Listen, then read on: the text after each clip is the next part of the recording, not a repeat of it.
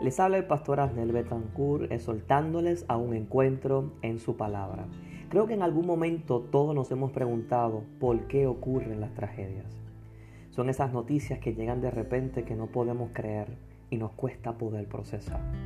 A través de este segmento veremos la respuesta a tan importante pregunta desde la perspectiva de la vida de Noemí. Después de un largo viaje llegan a Moab y antes de que las cosas mejoren, una noticia sorprende a la familia. Acompáñame a este segmento en un encuentro en su palabra. Poco a poco van acercándose al final de su viaje. Desde la distancia pueden ver los campos de Moab. Elimelech mira a Noemí y le dice, lo logramos, amor. Ha sido un largo viaje, lleno de peligros en el camino. Finalmente entran en la ciudad y allí se establecen. Al principio da la impresión que han superado la crisis. Atrás ha quedado el hambre. Comienzan a trabajar, a establecerse, a hacer amistades, a relacionarse. Pero de repente llega el día menos pensado. Sorpresivamente Elimelech, el padre de familia, muere dejando una esposa viuda y dos hijos huérfanos de padre. Ahora vemos a Noemí en un proceso de duelo. Es extraordinario cómo la vida nos puede cambiar en un instante. Esto nos enseña lo siguiente. Debemos hacer frente a los problemas en la vida. En ocasiones pensamos que nos podemos ir y dejar nuestros problemas, pero nos damos cuenta que los problemas se vienen con nosotros. No importa dónde vayas, así que los mismos problemas continúan en un lugar diferente. Ahora vemos a Noemí tratando de reponerse y de levantarse en medio del dolor.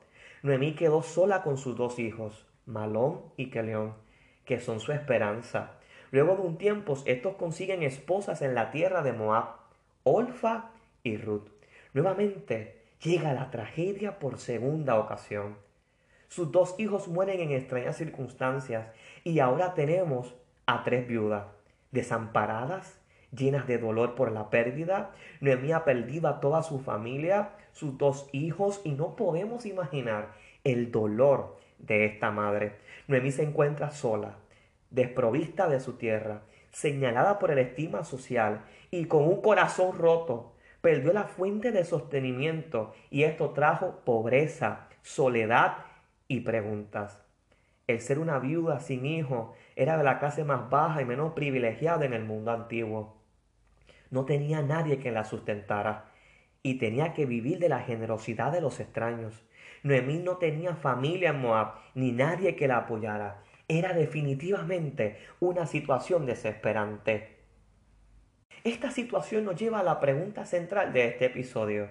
¿Por qué Dios permite las tragedias? ¿Por qué Dios permite la enfermedad, las pandemias, los accidentes? Es una pregunta que constantemente viene cuando estamos en procesos de sufrimiento. ¿Por qué mi padre murió tan solo cuando yo era un niño? ¿Por qué me abandonaron? ¿Acaso yo tuve la culpa? ¿Por qué gente buena le ocurren cosas malas? Para contestar esta pregunta tenemos que ir al Génesis. Cuando vemos a Dios en el principio de la creación, allí lo vemos creando el cielo, la tierra y todo lo que hay. Pero vemos allí la afirmación de Dios y dice, y vio Dios que era bueno en gran manera. Vemos a Dios creando el bien. Vemos a Dios creando las cosas buenas para sus criaturas. No vemos a Dios creando el mal y el sufrimiento. El mal y el sufrimiento llegan luego, producto de la desobediencia del hombre. Ciertamente la caída de la humanidad en el pecado tuvo efectos en todo, incluyendo el universo en que habitamos. Me parece escuchar las palabras de Pablo que dicen, toda la creación fue sujeta a vanidad y a corrupción. El pecado es la causante final de los desastres, de la muerte, la enfermedad y el sufrimiento. Las tragedias son parte de un mundo caído en el pecado. En esta ocasión también tenemos que afirmar que son producto de nuestras decisiones. Un ejemplo de esto es una persona que tiene una alimentación incorrecta durante toda su vida. Un día se siente mal y luego de unos exámenes médicos tiene un diagnóstico de que algunas arterias del corazón están tapadas y que necesita inmediatamente intervención.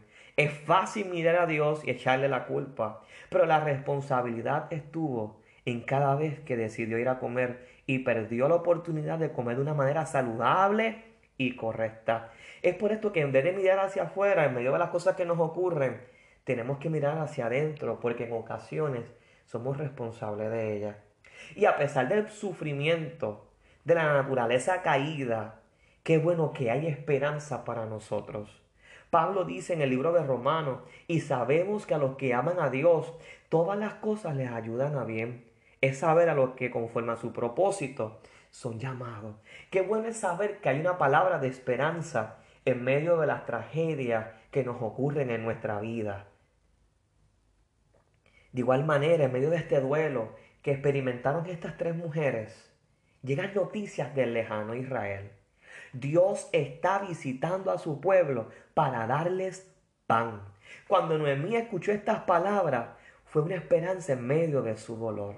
Y es que en medio de la tragedia, Dios siempre está para socorrernos, para levantarnos, para animarnos, para ayudarnos. Y lo que quizás no entendemos en estos momentos, más adelante lo podremos entender mejor. Me parece también escuchar las palabras de Jeremías, que dice, yo sé muy bien los planes que tengo para ustedes.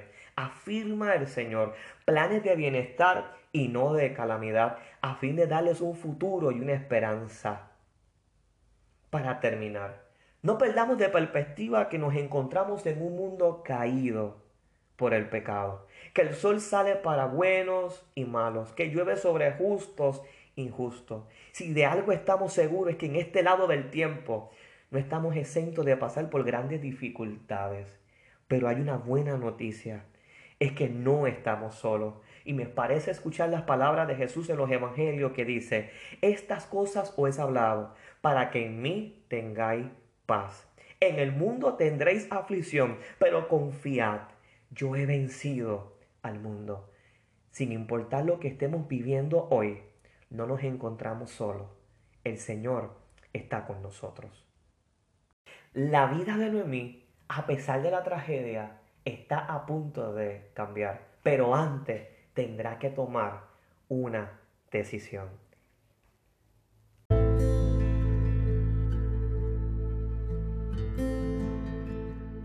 Hasta aquí llegamos al final de este segmento en su palabra. Para más contenido, búscanos a través de las redes sociales bajo José Abner Betancourt. Si este episodio ha sido de edificación a tu vida, escríbenos y comparte para que cada persona tenga un encuentro en su palabra.